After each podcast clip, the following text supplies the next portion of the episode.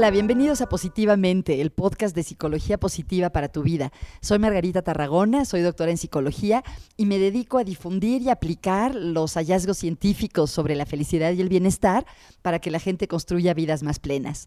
En este podcast exploramos juntos lo que la psicología hoy en día sabe sobre la felicidad y el bienestar. Tenemos entrevistas con personas especialistas en estos temas y también conversaciones con diferentes personas sobre su propia experiencia y la propia sabiduría que ellos tienen sobre qué contribuye a tener una buena vida.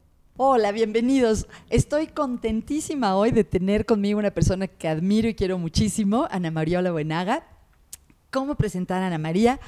Ana María es comunicóloga, publicista, muchas veces ha estado entre la lista de las mujeres con más influencia en México. Eh, y es una persona con quien me encanta hablar y para mí es un honor que estés aquí hoy con nosotros, Ana. Bienvenida. No, al contrario, Marga, es un placer estar contigo. Es, Marga es una mujer fantástica en todos sentidos. La conocen ustedes nada más como psicóloga, pero como persona es todavía mejor si se puede decir eso. Ay, muchas gracias. Bueno, Ana, pues como sabes, el programa Positivamente tiene que ver con qué ayuda a tener una vida más plena, más feliz y en general con hablar con las personas sobre qué es lo que le da sentido y es importante en su vida. Y cuando yo pensaba cómo presentarte, una de las cosas que me preguntaba es cómo te defines profesionalmente hoy en día. Has tenido una carrera súper exitosa en el mundo de la publicidad. Hoy en día, ¿cuál es tu identidad profesional, digamos?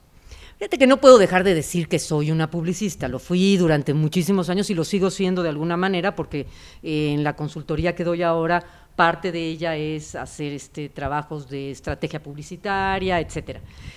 Sí me defino como publicista, me defino, me defino también como, como estudiante, que eso me encanta, haber regresado a la academia y estar estudiando una maestría en sociología, eh, redes digitales. Me, me, encanta la idea de haber regresado, me, me, hace sentir como, como muy viva, ¿no?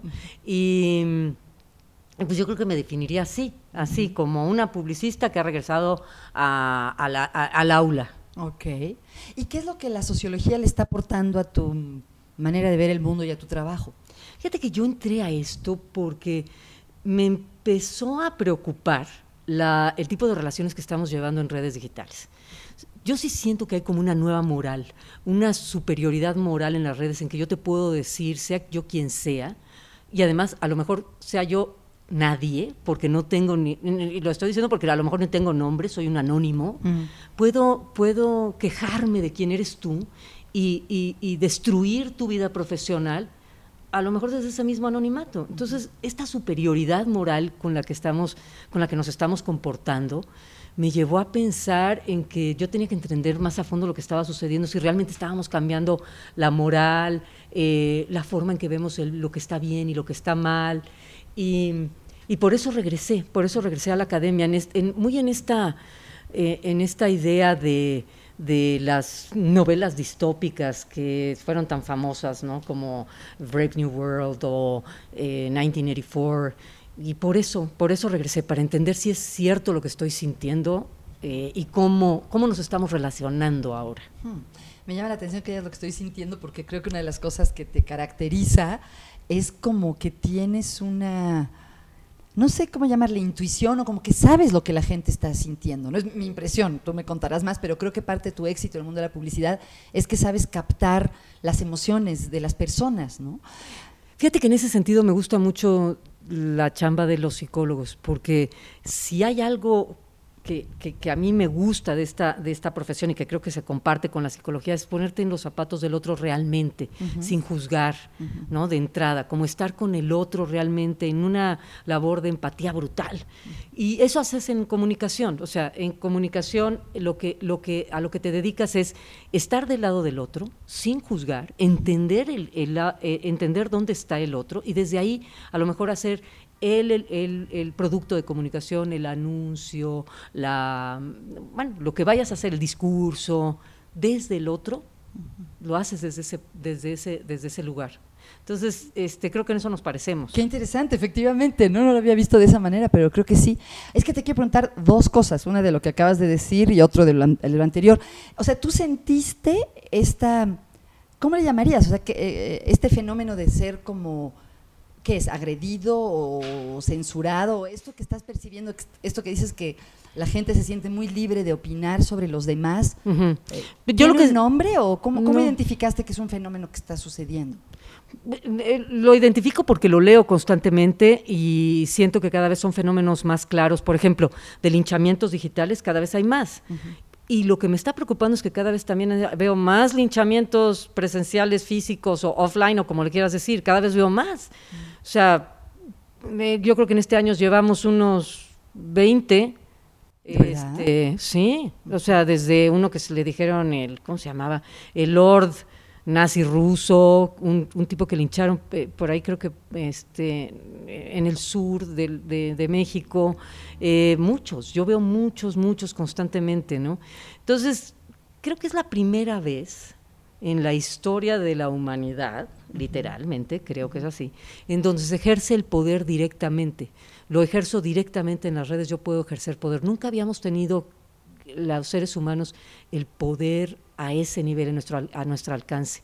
Directamente lo puedo ejercer y decir, corran a esta persona porque me parece que, no me gustó lo que dijo sobre las mujeres. Caso último, Google, por ejemplo, el, ingeniero que habló y dijo algo sobre que los hombres y las mujeres están biológicamente hechas de diferente manera en las redes sociales empezaron a decir, córranlo, córranlo, córranlo. O sea, cualquier persona pudo decir, córranlo.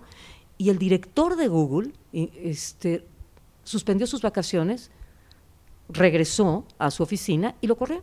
Hmm. Entonces, ¿y qué es lo que le otorga, qué es lo que otorga ese poder? Eh, porque podría suceder que el director de Google o de lo que sea no le importe. O sea, ¿cuál es el mecanismo en las redes sociales que, que convierte en poderosas nuestras opiniones o nuestras palabras o nuestra voz. Yo creo que está, está viendo como un, fenómeno como de, de, varias facetas, como que tiene varias aristas. Una de ellas es que cada vez creemos menos en las autoridades tradicionales los partidos políticos, cualquier institución, las iglesias mismas eh, están perdiendo como la fuerza que tenían. Y, la, opinión del otro está teniendo mucho, mucha más importancia, le creemos, por lo menos le creemos más. Entonces, si yo me voy a ir de vacaciones, te voy a preguntar a ti o voy a preguntar, chicos, ¿alguien ha ido a un hotel bonito en Veracruz? Y le voy a creer más a esa opinión que a mm, cualquier... la publicidad oficial, digamos, o tradicional. O sea, yo no me voy a ir al... A ver, ¿qué dice el, gobierno del Estado? ¿Qué, ¿Qué, tal están los hoteles en Veracruz? ¿O qué dice la publicidad tradicional de, hotelería? No, le, voy a creer más a alguien que ni siquiera conozca en las redes, que me diga, yo soy este Marciano 23. Fíjate que fui a un hotel muy lindo en Boca del Río y a lo mejor ese le creo más que a cualquier otra cosa. Y eso está pasando en todos lugares. Y esa sensación, creo yo, creo, ¿eh? son puras hipótesis mías. Pero tus hipótesis realmente son muy acertadas. Estoy investigando a ver si es cierto. Ah, pero creo que el otro, el, ese marciano 22, ¿no? por decir algo, se siente este, como con mucha fuerza de que alguien lo está escuchando. Entonces, no solo es que yo acepte eh, la recomendación y que le crea a este que ni siquiera conozco, ni siquiera nombre tiene, ni foto, pues, sino que él mismo se siente muy empoderado, y, odio esa palabra, pero digamos, porque ni siquiera es empoderado, se siente con el poder que en verdad tiene y, este, y cada vez agarra más fuerza y todos sentimos que tenemos esa posibilidad de influir en el otro. Entonces, si podemos lograr que alguien vaya a un hotel y podemos lograr que, oiga, no me gusta lo que está haciendo tal, córranlo y lo corren, pues tenemos, podemos decidir el futuro de todo, ¿no? O sea, Oye, ¿crees que tenga, al oírte me pensaba que como todo en la vida esto debe tener un lado bueno y un lado malo, ¿no? Que eh, me hizo pensar en el mundo de la investigación, por ejemplo, otro tema que a ti te interesa mucho es lo del Big Data, eh, en el mundo de la psicología hoy en día ya se ha visto que, por ejemplo, analizando los patrones de las palabras que usa la gente en ciertas regiones de un país, eso te predice cuántos ingresos va a haber por problemas del corazón en los hospitales de esa región. Eh, o sea, se puede usar esos grandes, grandes cantidades de datos, son fuentes importantes de información. Eh, entonces, al escucharte me preguntaba, ¿cuál ¿tú cómo ves como los dos lados, si es que ves dos lados de la moneda, cuáles son los posibles beneficios de, esta nueva, de este nuevo mundo, de esta nueva cultura digital y cuáles son los riesgos, de los cuales ya nos empezaste a hablar un poco? Yo creo que sí hay, un, hay una parte muy positiva. el hecho de visibilizar causas, visibilizar problemáticas que a lo mejor no estaban tan claras, de esta oportunidad democratizadora que existe, de que el que todos tengamos voz, el que el que yo tenga un proyecto y lo pueda subir este, a que lo juzguen los otros, a que tenga un foro del tamaño que todo mundo tiene. Todo eso me parece fantástico. O sea, esta es una generación que a mí me encanta. Dicen que aplana la cancha de juego, ¿no? Como que todos podemos jugar en la misma cancha, más o menos. Eso me encanta. Me encanta esta generación, creo que tiene esa parte fantástica. Cada vez que critican a los millennials, detesto que alguien critique a los millennials porque me parece como muy, muy este muy, muy de ancianos criticarlos así, ¿no? Como de viejito. Ay, es que esta generación no sé para dónde va. A mí me gusta mucho esta generación, es generosa, es compartida, sabe trabajar en grupos, es todo esto del coworking, co-founding, co, todo, ¿no? O sea, me parece increíble. Mi generación no, exacto, mi generación no lo tenía. Entonces, todo eso me parece muy positivo. Pero creo que eso viene acompañado de esta parte en donde todos, todos, este, pues nos empezamos a sentir muy poderosos, empezamos a ejercer ese poder, eh, empezamos a ser los dictadores de nuestros propios munditos, ¿no? Y esos munditos queremos que se amplíen, y eso es en donde, esa es la otra parte que creo que no es, que vamos a tener que eh, entender cómo controlarla, ¿no? Y tu investigación de posgrado es sobre esta última, sobre esta última parte. Sí. Sin descartar todo lo positivo que hay. O sea, si lo pones en una balanza, no sé, seguramente este, es, no, no, sé, no, no, es que no sepa, sí sé, es mejor todo lo bueno a lo malo que, que estoy, este, que, estoy platicando. Pero igual creo que tenemos que, echarle un ojo a ello y, estar conscientes, ¿no? Y de esto es de tu, investigación de posgrado, ¿verdad? ¿Nos puedes dar una primicia o hasta que, hasta que no, en eso estoy. Estoy, estoy, hablando, estoy estudiando eh, casos de linchamiento digital y, de, y, cómo surgen, por qué surgen. Hay una cosa que a mí me parece eh, como, como este, un tanto perturbadora y es que en digital tú no puedes borrar. El otro día me Sí, ¿verdad? No se puede borrar. Leí que entre los trabajos del futuro, que hoy ni nos imaginamos, va a haber una actividad o profesión que sea administrador de legado digital. Sí, Porque te puedes morir, pero lo que describiste ahí se queda. Sí, no se puede borrar. Entonces, el otro día hablaba yo con un matemático y me decía, a ver, ¿cómo te explico? Aunque tú pongas, te regreses y pongas blanco, blanco, blanco, ¿no? Vamos a suponer que estás en tu compu y digas, voy a borrar esto. Borrar, delete, delete, delete. O sea, el delete es una información, son bytes de información. Ponle, por decirlo algo, lo voy a decir seguramente mal, pero claro, espero. Este, ponle blanquito. Como corrector de la antigüedad. Corrector, pero el corrector es una información también, no es la nada, es un dato que está encima de otro dato. Ah. Entonces, al final, en un momento dado, yo podría hacer, exacto, yo podría hacer esa arqueología, por decirle de alguna manera, y quitar el dato blanco, el dato borrar, y abajo estaría de todas maneras el dato que estoy tratando de quitar. Con lo cual es imposible imposible borrar. Y hay muchos abogados que en este momento se están dedicando a tratar de, de, hacer, construir una ley alrededor del derecho al olvido. Vamos a suponer que yo me equivoqué. ¿No? O sea, de todos estos casos que vemos todos los días. Eh, estaba nerviosa, choqué y agarré y dije tres groserías y le menté la madre a todos los que pasaron al lado de mí. Y digo, chin, sí, estaba yo muy nerviosa. Les pido perdón, ¿no? Ya estás en las redes. Pero les pido perdón. No. Bueno, olvídenlo, ya, ok, ya, ya me perdonaron. ¿Lo pueden olvidar? No. Bueno, olvídenlo, ves, tú fue un día que está, no hay manera de olvidar. ¿Qué cosa? Aunque me arrepienta, aunque pida perdón, aunque diga todo, aunque tenga dos kilos de atenuantes, no hay manera. Qué increíble. Y me hiciste pensar cómo va cambiando el mundo, porque creo que hasta hace poco el olvido lo veíamos como algo que daba miedo, algo que esperábamos no enfrentar. Y ahora, qué increíble que haya un derecho al olvido, ¿no? Como también la gente ahora busca como un lujo el poder desconectarse, ¿no? Se va a una isla remota para desconectarse. Hay, hay un libro precioso, este, no me acuerdo ahorita del nombre del autor, es un inglés, que dice, este, In Praise of Forgetting. Ándale, sí. Que se me hace precioso, o sea, reconozcamos lo, lo maravilloso que es olvidar. Claro. O sea, sí me equivoqué, vamos a, vamos a olvidar eso que pasó, ¿no? Vamos a dejarlo atrás. Y no se puede. y en este mundo ya no. Qué increíble. Wow. Y yo no sé si a lo mejor como parte de, tú me dirás, tú sabrás mejor, pero creo que, también tiene una, esta, esta parte como muy eh, sana, ¿no? Es decir, ok, voy a dejar, sí, o no, o no Exacto, sí, yo creo que sí.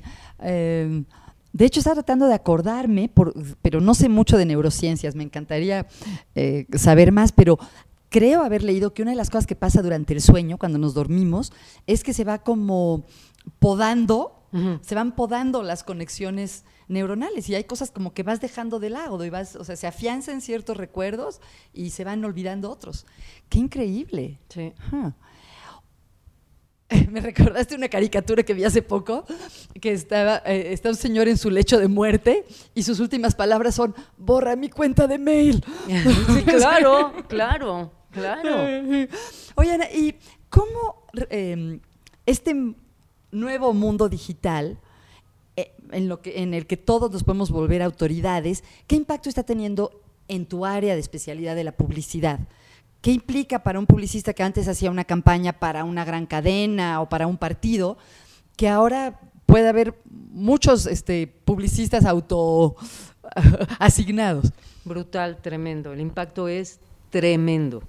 De hecho, pues mucho del presupuesto se está yendo hacia publicidad digital y datos este, pavorosos. Eh, más de la mitad de la publicidad en Internet eh, no la ven seres humanos. No. Se, camina a través de robots, o sea, de bots. Van, se la van pasando unos a otros, tal, eh, crean a lo mejor... ¿Cómo analizan el el texto y lo conectan con algo similar o cómo? Hacen como fenómenos, estos bots hacen como fenómenos de interés artificiales, ¿no? Ah, mira, ha sido retuiteado por tantas gente, tantas personas, ha sido compartido tal, le dieron tantos likes y eso a lo mejor fueron puros robots lo que lo estuvieron haciendo y crean olas falsas. Eh, hay mucho de eso este, en causas, en política, en, eh, se hacen mucho estos fenómenos falsos y bueno, entonces te digo, la, mayoría de la publicidad, este, más del 50% lo ven, eh, no pasa por seres humanos. Hay algo que siempre digo y que me encanta. ¿Te has fijado que muchas veces las computadoras te dicen, demuéstrame que no eres un robot? Sí, sí, sí. A mí me encanta esa parte porque me da, me da risa que me diga, por favor, eres un ser humano. It's somebody in there, ¿no? O sea, además es fantástico. Sí necesitan saber si estás llegando, si están llegando a personas, porque al final del día, este la tecnología tendrá toda esta, esta este, fascinación y, todos estos avances increíbles, pero la gente, pero la, tecnología o los bots no compran pastas de dientes, no votan por, por ningún candidato, no compran causas, necesitas una, una persona que haga las cosas. Eso te iba a preguntar, ¿en, me acordé de una conferencia que me gustó muchísimo sobre Heart Data, ¿no? Datos del corazón. Y uno de los temas que tratabas era ¿para qué sí todavía hacen falta seres humanos? ¿Me podrías contar un poquito más de eso?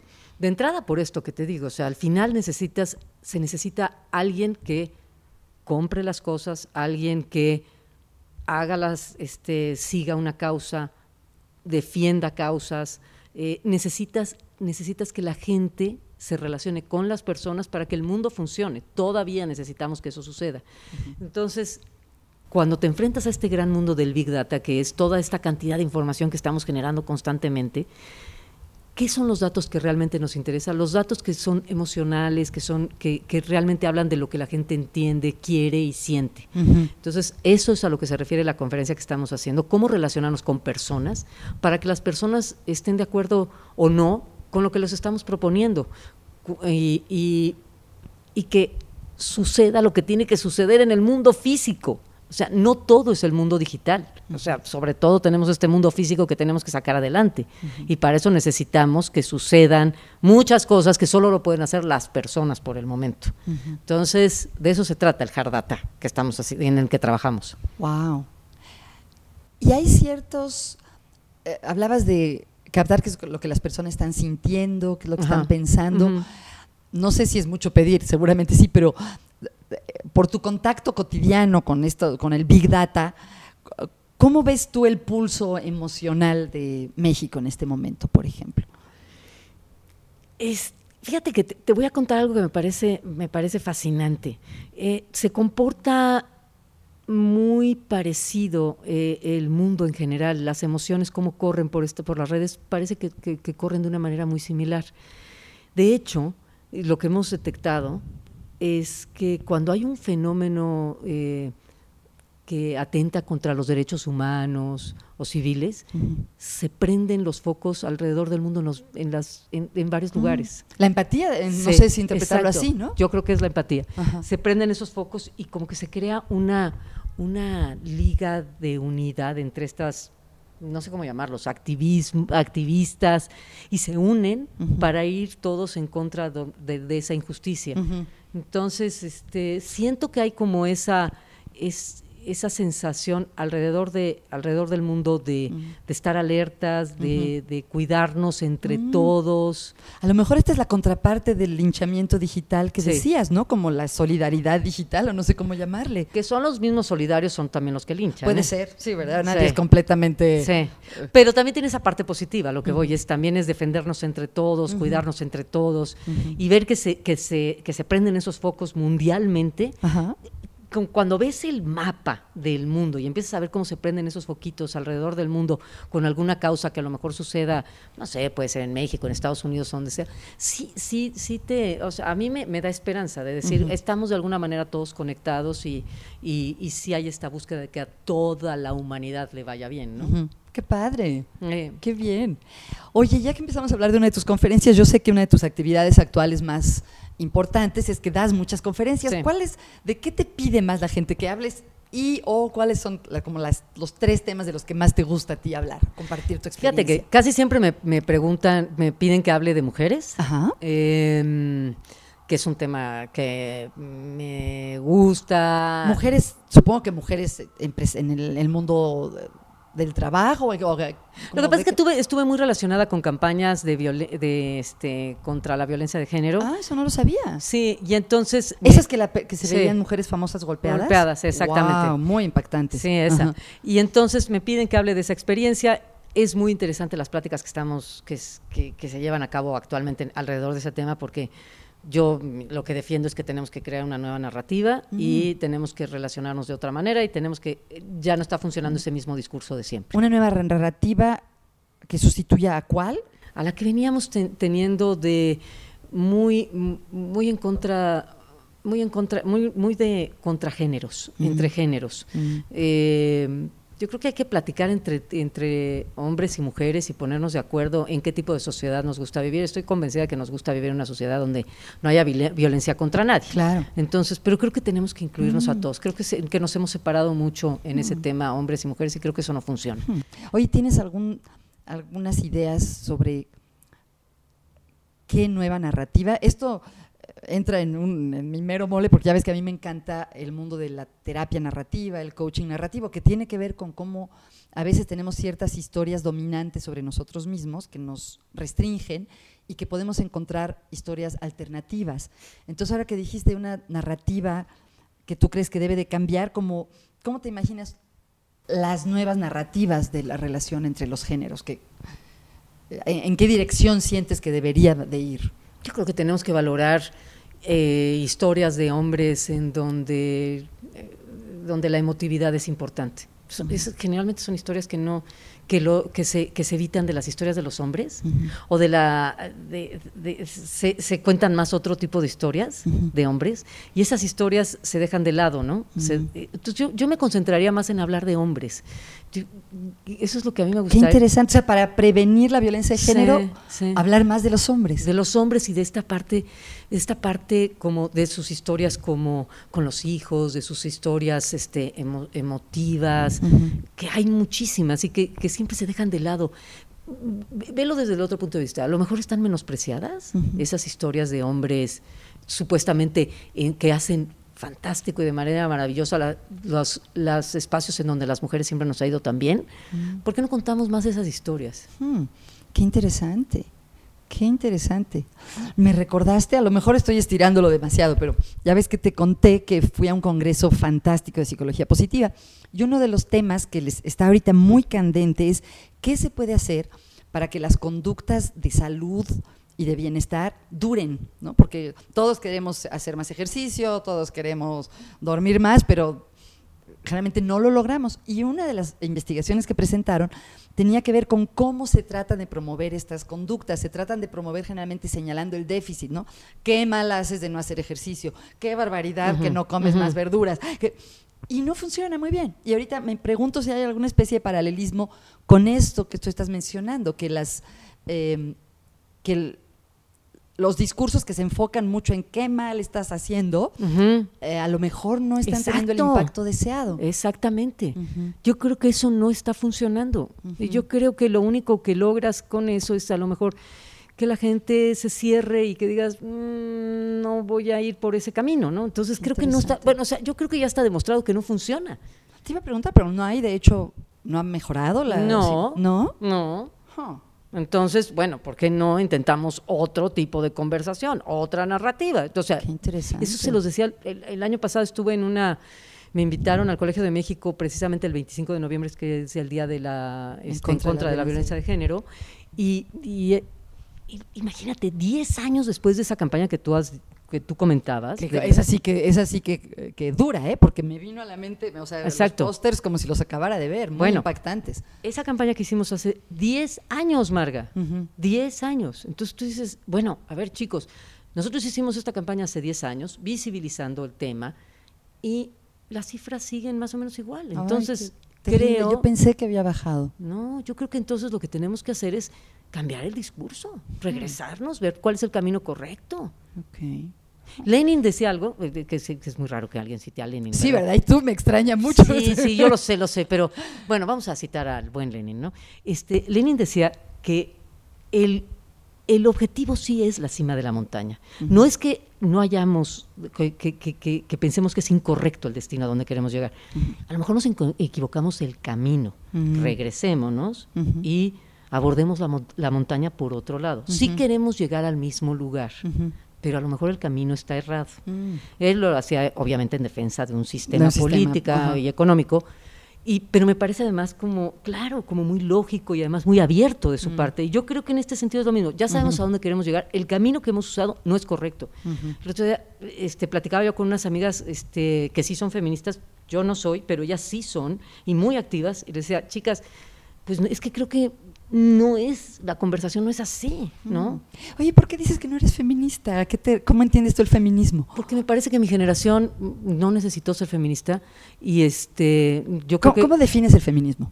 Pues unas activistas defendiendo el género, defendiendo el género este, con la necesidad de, este, de, de, no sé si, si, si demostrar la, la, la, ¿qué será?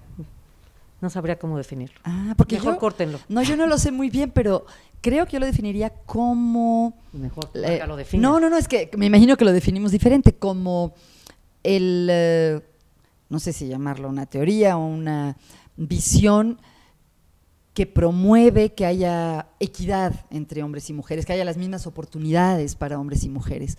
Y en ese sentido, si lo yo sí creo que me consideraría feminista, entonces no sé si tú lo, lo ves de otra manera. Es que, yo, es que yo siento que el feminismo no está buscando la equidad, yo creo que está buscando más las, las, eh, el objetivo estrictamente femenino. Y yo siento... A, exclusión de lo masculino. Pues si es necesario, sí. Ah, porque siento muchas autoras, eh, yo no conozco, lo que conozco es como la crítica feminista en el mundo de la psicología y muchas autoras explícitamente dicen que el feminismo no es algo contra los hombres, sino en contra de un sistema que ha mantenido a las mujeres en una situación de subordinación o de... es que no, sé, bueno, es que es un tema muy delicado, yo lo entiendo, es un tema súper delicado, pero yo lo que siento es que mi generación llegó ya con todo el trabajo hecho por las feministas anteriores. Oigan, esto no sé si lo podemos decir en público, a lo mejor luego le pedimos que nos lo borren, pero no sé si te acuerdas que tú y yo cuando teníamos 10 años, sí. Eh, eh, íbamos en cuarto de primaria y fuimos a hablar con la directora de la escuela para que nos dejaran usar pantalones en el invierno, porque las niñas solo podían usar falda y teníamos frío. Entonces yo diría que éramos feministas incipientes. No, yo creo que ahí sí, creo que, creo que ahí sí era una, una, una mínimo de equidad, que además era total, era una injusticia brutal, brutal. También promovimos que hubiera deportes en la tarde para las niñas, que para mí era una cuestión más de principio porque siempre fui pésima para los deportes, pero ¿te acuerdas que abrieron cla- los deportes en la tarde? Eso, eso sí me parece un- una, una labor de, de equidad, de, de este, mínima, ¿eh? Y lo logramos, Sí, Marga. sí, sí, sí. Y logramos todo. De ahí mi carrera al estrellato en el básquetbol, pero... y el- la mía, ¿qué dices de la mía? Cero. Oye, Ana, perdón, pero fíjate que me sorprendió y qué pena que me contaras que uno de los temas de los que más hablas es de violencia, porque yo como que supuse que como tú has sido una mujer tan exitosa en lo profesional, que también te invitan a dar muchas charlas sobre cómo tener éxito como mujer Ah, no, no, en el no, mundo claro, del trabajo. claro. ¿También Lo que pasa es que nos temas? clavamos en el tema de, Ah. en el tema de feminismo. No, no, no. Me, me invitan a lo de violencia de género, me invitan a hablar de mucho de marketing y de re- este de cómo relacionarte con grupos, con mercados, etcétera. Ah, Ahí es donde hablo mucho de hard data, de, de marketing de este, que va directo al corazón. Eh, eh, hablo mucho de eso. Hablo ¿De qué, de qué otra? Hablo mucho de Internet actualmente, hablo mucho de las relaciones que se establecen en Internet. Entonces, esos son los, trema- los tres temas en los que generalmente estoy relacionada. Las relaciones emocionales en a nivel de comunicación, no sé si todavía se puede decir masiva, pero usemos el nombre. Este, las relaciones emocionales en comunicación masiva también es un tema que me apasiona. Ok, y entonces así de algo como cómo ser una mujer súper exitosa y no morir en el intento, ¿de eso no, no hablas tanto? No, de eso casi Ah, no bueno, hablo. ¿Será que yo te veo así? Y Ay, creo que eres un encanto, gente- Marga. No, no, creo no, que no, mucha no. gente te ve así. No. Mm. Oye, ¿y mm, cómo se relaciona este mundo del, del marketing, de la publicidad, con el bienestar de las personas, con la felicidad? Yo creo que siempre, eh, bueno, se relaciona de muchas maneras. Yo creo que todos los productos y servicios que se, que se desarrollan están buscando precisamente eso, ¿no? O sea, eh, ahorrarte algo, hacerte sentir mejor, comer más rico, etcétera, ¿no? Todos los productos generalmente están tratando de, de buscar del bienestar del otro, ¿no? Y, y lo que hace la publicidad, el marketing, es encontrar de qué manera comunicártelo. ¿Cuál es, ¿Qué es eso que estás buscando? ¿Qué es lo que, ¿Cuál es esa necesidad que, que tienes? Muchos dicen que la publicidad genera necesidades, las crea, eh, lo cual es, no es verdad.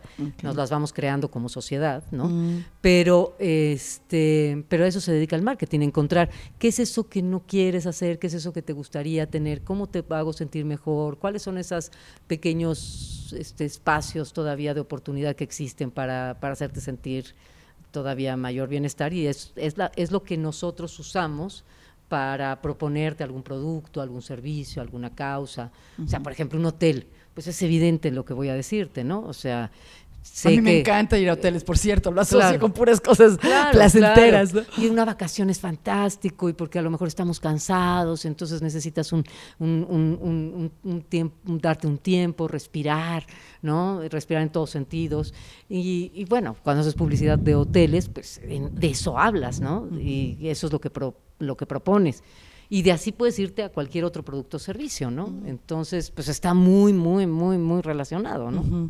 Ana, hablabas de que a través de la publicidad eh, se promueve o las empresas pueden tener un impacto positivo o darle a las personas algo que mejora su bienestar.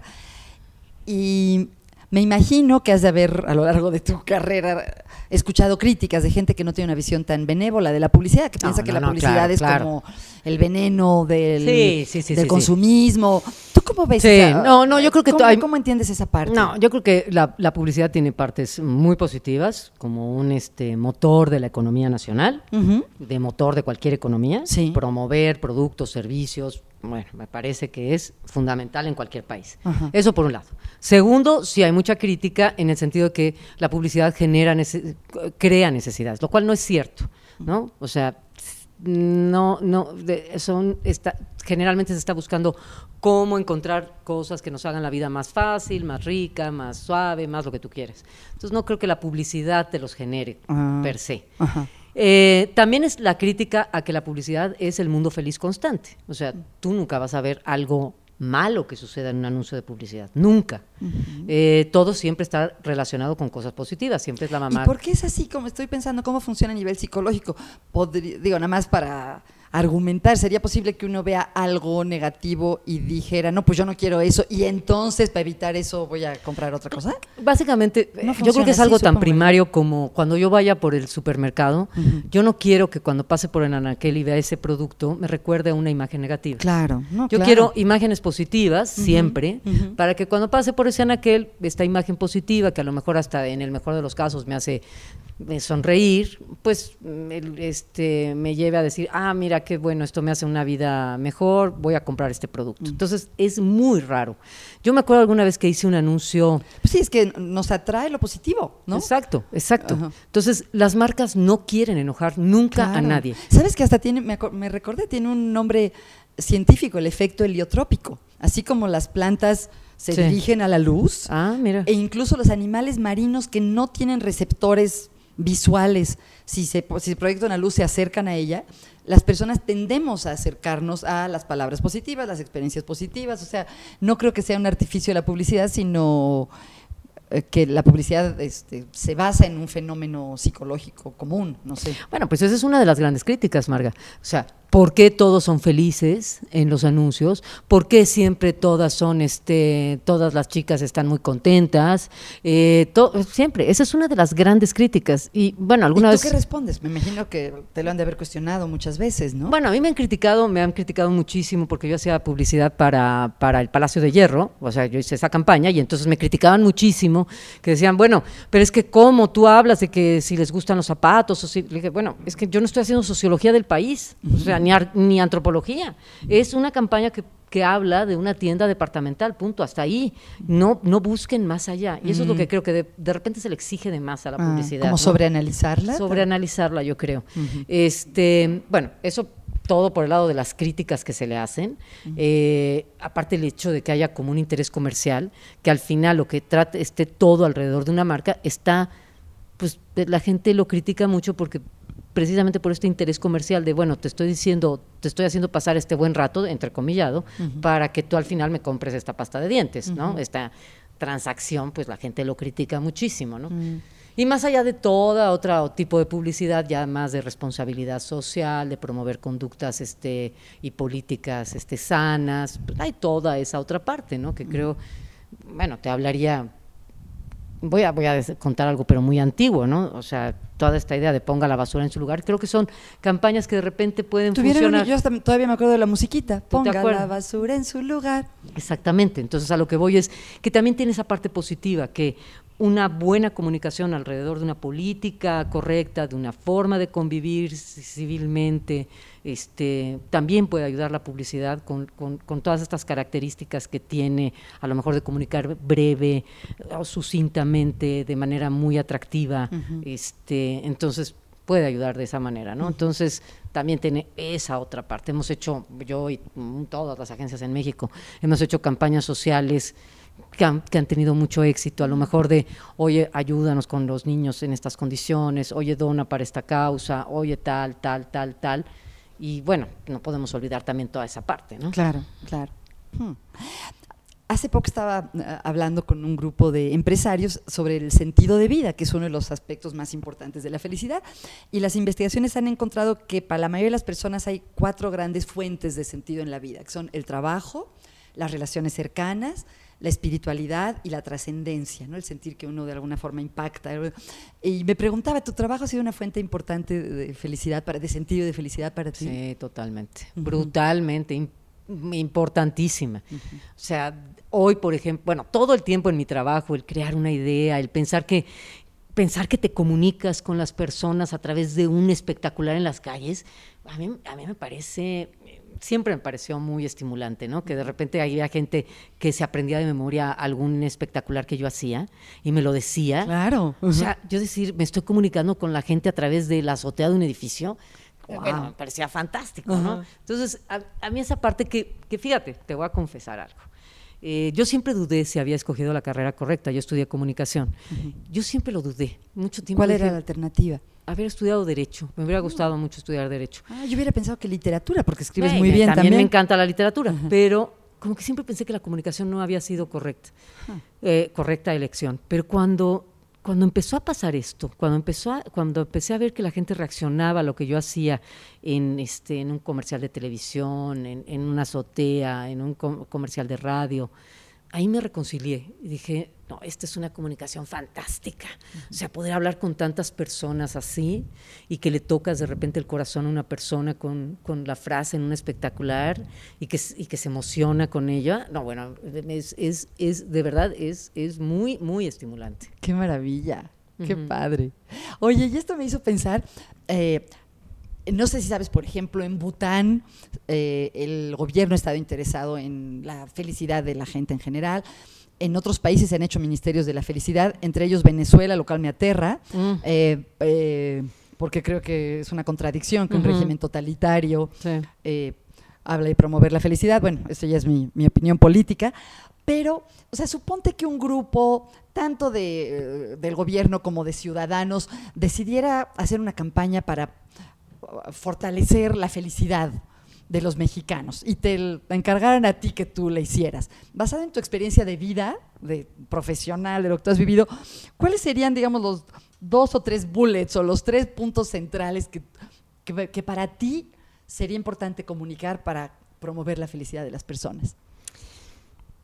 Ahora sí que tú eres la autoridad en el tema. No, no, yo solo desde la psicología positiva, pero pues tú por todo. A ver, yo te diría que, si a mí se me enfrentara con un tema así, yo de entrada me sentaría unas dos semanas con, la autoridad máxima que viene siendo tú, para que me explique eh, bien a bien.